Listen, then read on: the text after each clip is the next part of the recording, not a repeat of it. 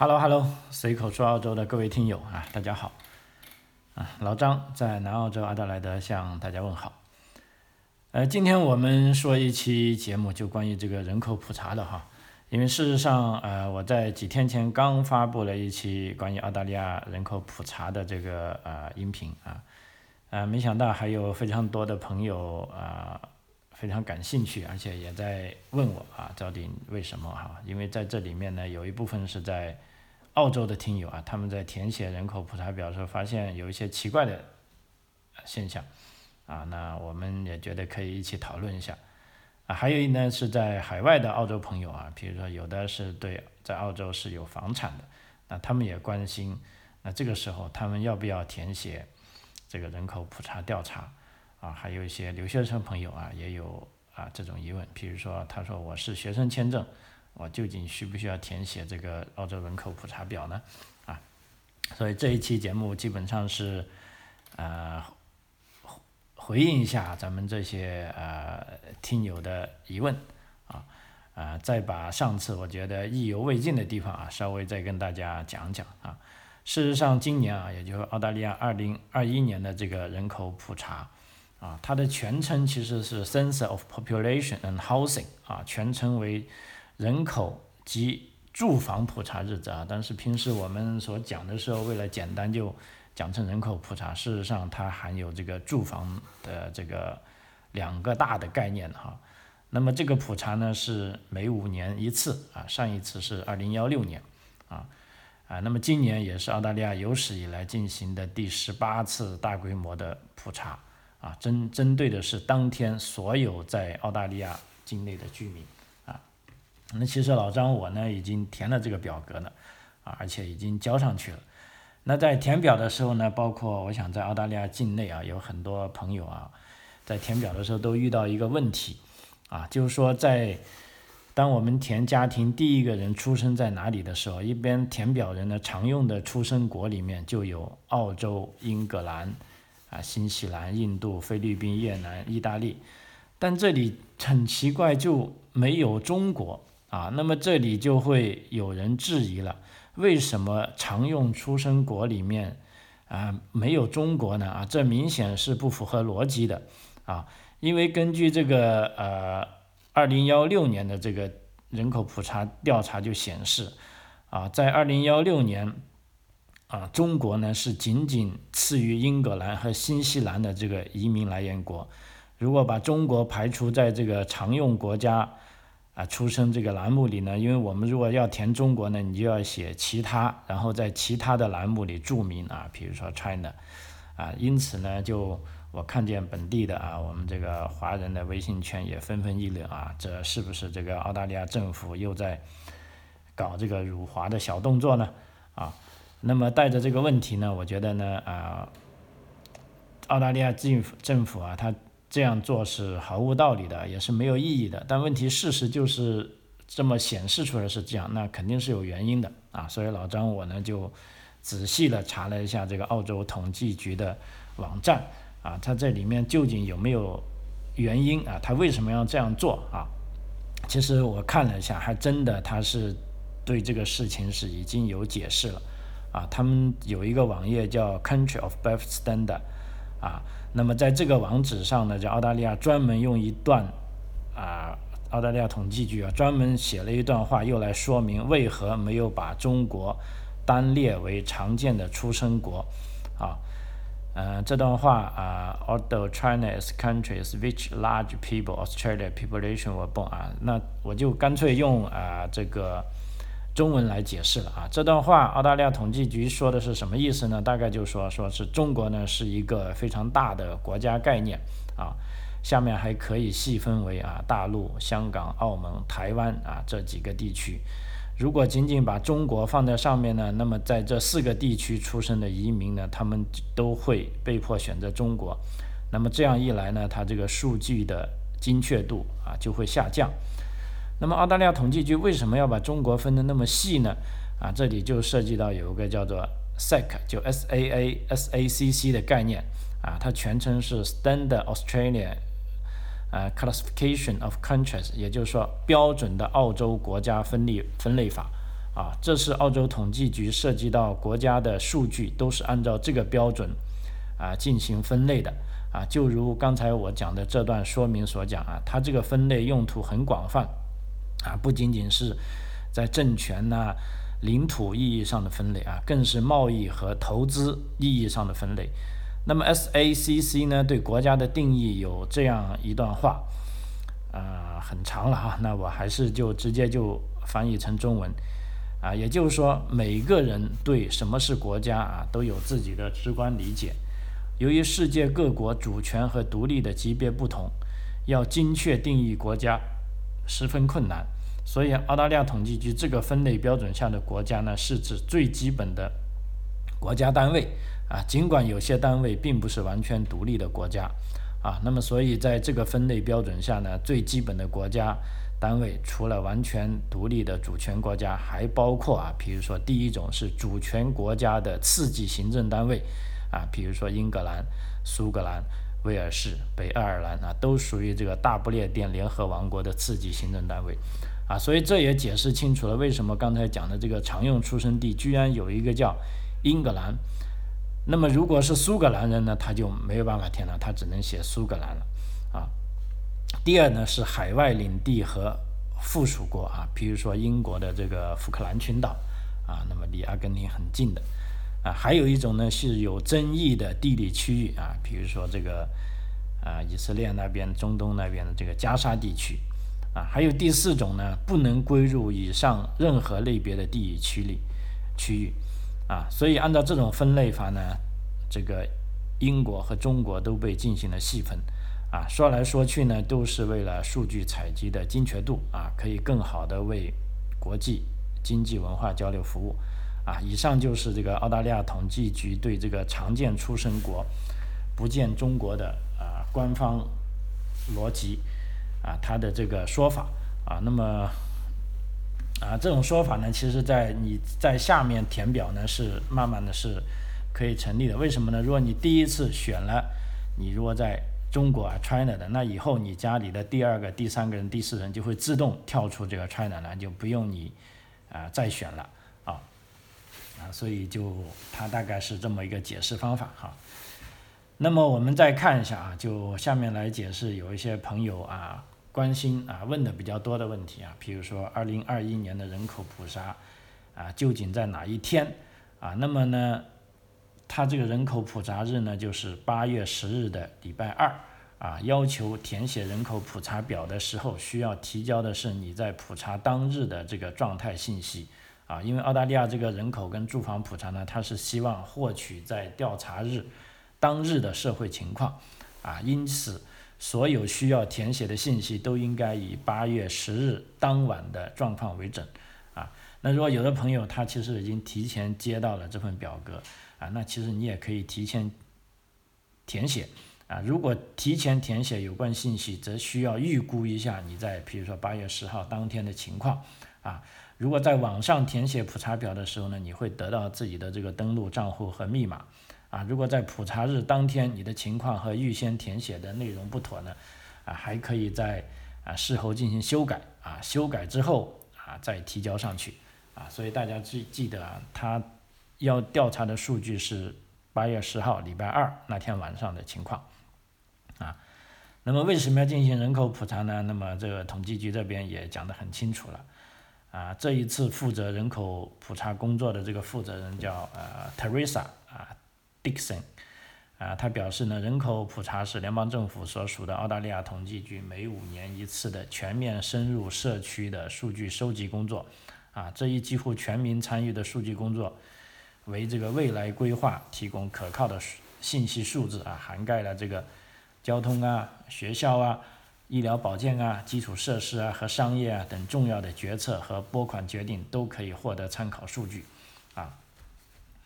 那么澳大利亚统计局的另一位这个专家啊，这个 David 啊博士，他也认为啊，人口普查不仅仅是数字，而是给人们提供了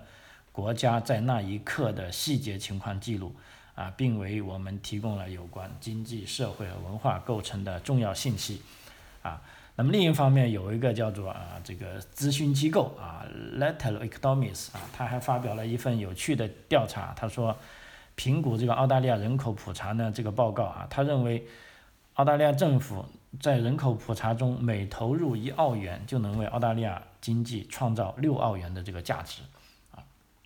所以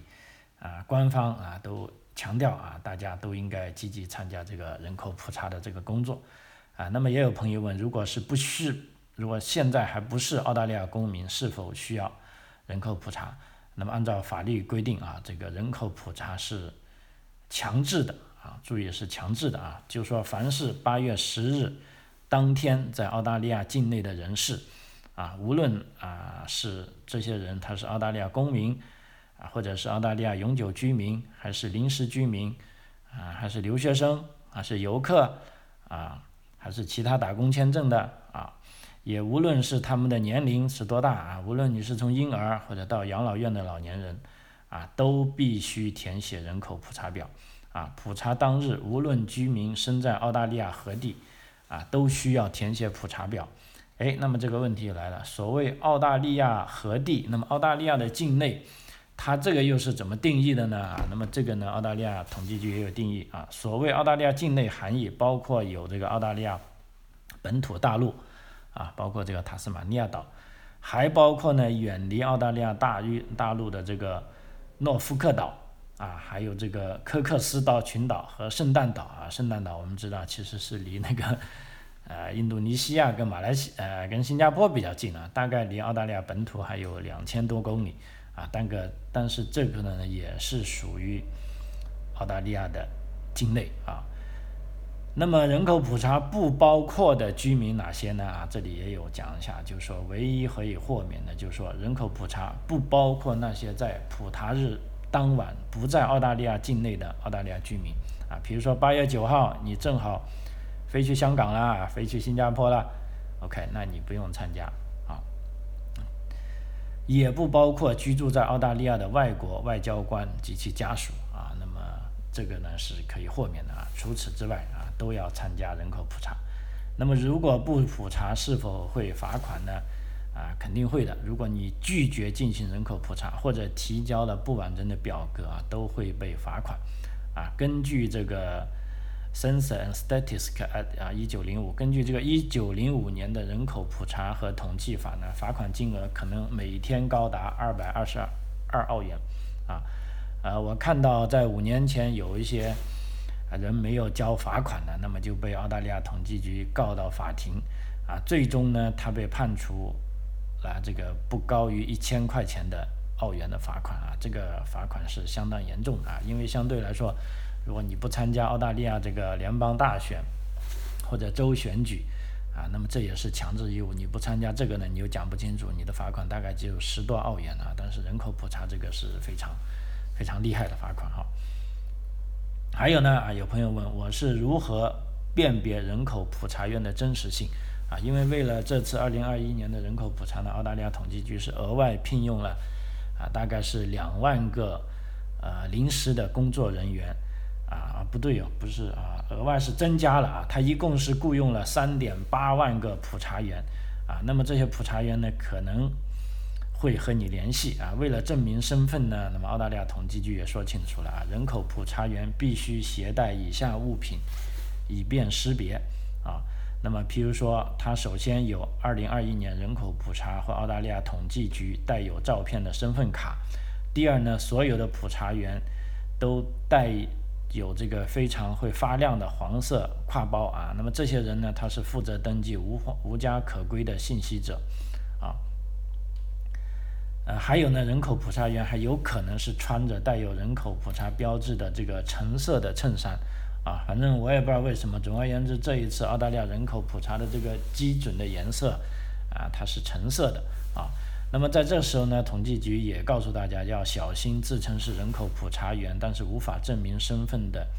啊诈骗犯，啊，因为一般来说，人口普查员是不可能通过打电话或者邮件与民众联系的。啊，他们会直接上门，或者民众，如果你不会填表，比如说，哎，我不懂英文，我可以找他们，是你们主动找这些人口普查员。的，啊，啊，同时人们也可以通过统计局的网上查询表啊，举报这些诈骗。和虚假信息，那么这一次人口普查会被问到什么问题呢？其实在我上一集的这个呃节目里，呃也讲的比较详细了，在这就就不啰嗦了啊。因为只讲一下跟以前人口普查不同的情况啊，因为今年的人口普查是增加了这个健康状况的问题啊，比如说你有没有长期的疾病或者短期的疾病，有没有需要别人需要，呃，在社区需要协助你的疾病，还有没有精神方面的疾病啊这方面，以及是否参加了澳大利亚国防军或者预备役服役方面的问题啊，以前呢这些问题是啊没有的啊，这也是近二零六年以来啊澳大利亚。统计局首次对人口普查问卷中的问题做出了改变，啊，当然在这个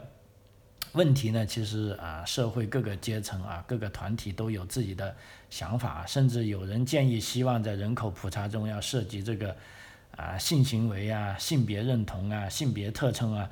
啊，但这一次呢，人口普查不会问到这方面的问题。啊，甚至有家里是否连接了互联网的问题也被取消，因为现在互联网变得越来越普遍了啊，就人口调查啊，啊，澳大利亚统计局干脆把你家有没有互联网这个问题给取消了啊，因为为什么呢？今年人口普查呢，由于这个啊疫情的影响啊，其实是加大了网上填表的力度啊，按照统计局的说法呢，目前澳大利亚百分之八十五的居民。啊，应该已经收到了来自统计局的信函啊，告诉他所居住地点的这个人口普查号码和临时密码，以便大家登录这个 censor 点 abs 点 gov 点 au 这个网站，通过电脑或者手机在网上填表。啊，因为这里呢有一个呃很很意外的事情，就是在五年前的那次普查，在二零幺六年人口普查当天晚上也是八月十号啊，大家统一。提交表格的时候呢，结果那个网站就瞬间给崩溃了啊，所以后来就啊，包括媒体啊，这个社会舆论各界都谴责澳大利亚政府，就是说这个统计局你们搞的这个东西啊太烂了。那统计局就说啊，我当时是被黑客攻击了啊。那么最后这个问题怎么样呢？啊，由于只是影响了普查的顺利进行啊，只是问责了一些官员，但是并没有啊，我也并没有跟进啊，最后情况怎么样？啊，那么但是这一次呢，在五年之后啊，澳大利亚统计局号称是建立了一个新的系统啊，并信誓旦旦地说，啊，这次一定可以避免这个网站崩溃的情况啊。但这里呢，我自己是这个想法，我建议如果大家可以的话，还是尽量提前，因为八月十号你没必要都等到那一刻再提交，你先做好了，如果你家里的情况不会有什么变化呢，你可以提前在网上递交。那么有的人呢是通过啊，邮件啊，通过这个邮政局寄信的那个就更容易了，你就干脆填好了啊。如果没有发生什么变化呢，你就可以提前啊寄出去啊。因为这个除了网上填写人口普查表之外呢，人们也可以要求获取这个纸质的啊表格以及免费的回邮信封啊，也甚至可以通过网上的这个。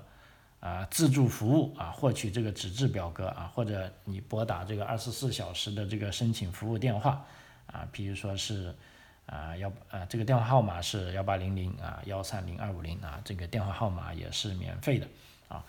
所以啊这个普查呢是你无论递交电子表格还有纸质表格都是有效的啊。那么还有一个问题就是说，目前啊，今年譬如说这种啊新冠疫情的影响，会不会影响到今年的人口普查呢？譬如说我在做这个节目的时候，啊，无论是这个新州，啊，还是维州，还是昆士兰州，现在基本上都处于这个 lockdown 的状态，就封锁的状态啊，可以说是疫情非常啊啊非常吃紧吧哈。这个新州已经出现了当日二百多例的这个。两年多疫情以来的最最厉害的案例，而且还有这个年轻人，呃，受到这个德尔塔病毒的呃感染而死亡的啊，这都是非常不好的消息啊。所以今年的这个人口普查呢，虽然是恰逢这个全球的这个新冠疫情啊，但是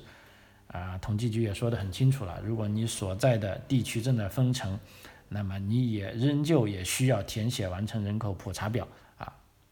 如果有一些邮政服务不畅顺的地区，啊，人口普查员可能会将纸质表格放在你的信箱里啊，那你就直接去拿。但是普查员呢，他不会与这些住住户进行啊直接接触啊，比如说这一次人口普查所采取的这个啊新冠防疫的措施，就第一是取消了这个面对面的接触，第二呢还需要佩戴口罩，第三呢是是需要各州的人都遵守各州卫生部门和新冠疫情的建议，同时呢保持这个良好的社交距离啊必须的社交距离，比如说一点五米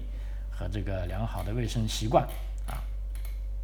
那么也有啊朋友问，如果是不懂英文，如何填写人口普查表呢？啊，那么在澳大利亚很多地方都有一对一的填表帮助啊，比如说我刚才讲的，你可以联联系这些澳大利亚统计局的啊人口普查的这种专门的雇员来帮你填写，而且统计局网站呢是有一张互动的地图的啊，可以搜索你所在地区的人口普查帮助点啊，比如说你输入你的这个啊邮政编码五零零零或者五零三二，那么你附近的这个人口普查帮助点呢就可以，你就可以找到啊，你可以通过打电话。或者预约啊上门啊这些都可以的啊，而且澳大利亚统计局呢还将啊相关的这些信息呢翻译成了四十八种语言，就是说这个这次澳大利亚啊住房跟人口统计，其中包含了这个简体中文和繁体中文啊，人们还可以通过拨打这个啊翻译和口译服务来获得这个啊其他语言的服务啊，比如说中文呢，你可以打电话是幺三幺四五零啊。而且呢，它不仅仅是有简体中文和繁体中文啊，还有这个普通话，还有粤语啊，有的地方呢还有客家话，还有这个闽南话啊。可以说在这方面呢，这个澳大利亚政府是做的相当完善啊，因为这毕竟是一个多元文化的国家啊，大家都用各种不同的语言啊，呃，这个就是，但是呢，我们要注意，就这个表格它一定是英文表格。啊，就说你填的时候，你看到的是英文，你用，当然你是有打勾啊，yes or no 啊，但是会有这些翻译人员来协助你，啊告诉你这个啊英文是什么意思，然后你在该选的地方进行选择就行了啊，就说并没有其他语言的这种表格啊，这个要注意的啊。那么这是也有身在海外的朋友问，比如说啊，我的如果是个租的房，比如说这个。是个空房，或者这个房子是几个人合租的，啊，如何填表呢？这边官方也是啊讲得很清楚了。比如说，如果在一个房租房屋内合租的多个人，但是他们相互是没有关系的人，啊，那就必须要分别填写不同的人口普查表啊。这意味着你需要申请自己的单独的人口普查号码和临时号码啊。因为为什么呢？目前呃。澳大利亚统计局呢是根据每一个户来发这些调查表啊，那么一般来说一一家里一户里住的人都是有关系的，比如说啊丈夫、妻子跟孩子或者是父母都是有这些关系。但是澳大利亚有些家庭呢，他们会把一些房子分租出去，比如说尤其是啊咱们留学生啊 share house 的，我住了那个人家里的一个房子，那么这时候呢，你跟他们家呢就是没有什么关系的，那这时候呢，作为啊留学生呢或者租住这些。单独房间的人呢，啊，也需要啊填啊自己的这个人口普查表格。那这时候你可以去网站上申请单独的人口普查号码和临时密码，或者你可以刚打电话啊，我刚才讲的那些号码去要求告知你的情况，要求他给一份调查表格你啊，那么都需要填写啊。那么对于如果在八月十号人口普查当日吧，啊，比如说你的房产内无人居住。这时候怎么办呢？那这个时候呢，你需要报到空宅信息，啊，空宅地址所收到的任何与人口普查相关的资料、信函啊，都可以申请回收啊。等于说，如果没有人，那你就可以报到你是这个没有人住啊，但是你不能说啊啥都不做啊。这个尤其是呃在澳大利亚有这个投资房的朋友，你可以。啊，如果是真的是没人住的话，你可以联络你的亲朋好友或者你的啊中介啊，或者甚至你如果愿意的话，老张也许能够帮到你啊，也可以就说把这个事情啊把它做好啊。呃，另外还有一个其实是啊，所有人都非常关心的一个问题，就是说这个关于个人隐私是否会被泄露啊，是否会与其他部门的数据进行对比。啊，那么这个也是澳大利亚社会中对人口普查最关心的这一点啊。那么按照官方的解答呢，人口普查中收集的个人信息是受到法律的保护啊，不会与任何人或其他政府机构啊部门分享。也就是说，这次人口普查得到的信息啊，即便你澳大利亚总理或者比如澳大利亚电力公司啊或者澳大利亚移民局都是不能拿到这些信息的啊。他人也无法通过你所提交的人口普查信息来识别个人身份啊！所有人口普查网站收集的数据啊，都将被加密并储存在澳大利亚境内。只有得到授权的工作人员才能在澳大利亚统计局的安全环境中对提交的数据进行解密，而这些工作人员都处于澳大利亚境内啊。与此同时呢，啊，人口普查选项之一。啊，也就是最后一个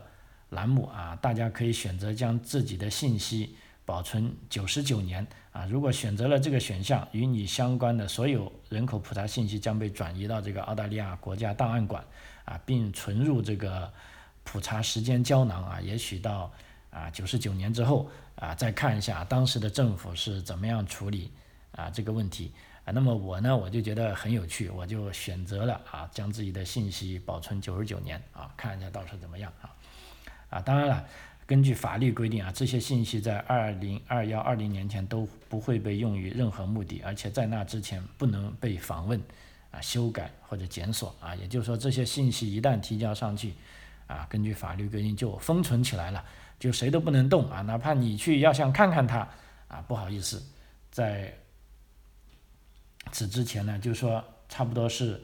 一百年前吧，啊，要一百年后才能动啊，所以他把我们把它叫啊翻译为 census time capsule，就是说人口普查时间胶囊啊，就是说这个东西已经冻结在这里了，大家知道有这个玩意啊，但是谁能谁都不能去动它啊。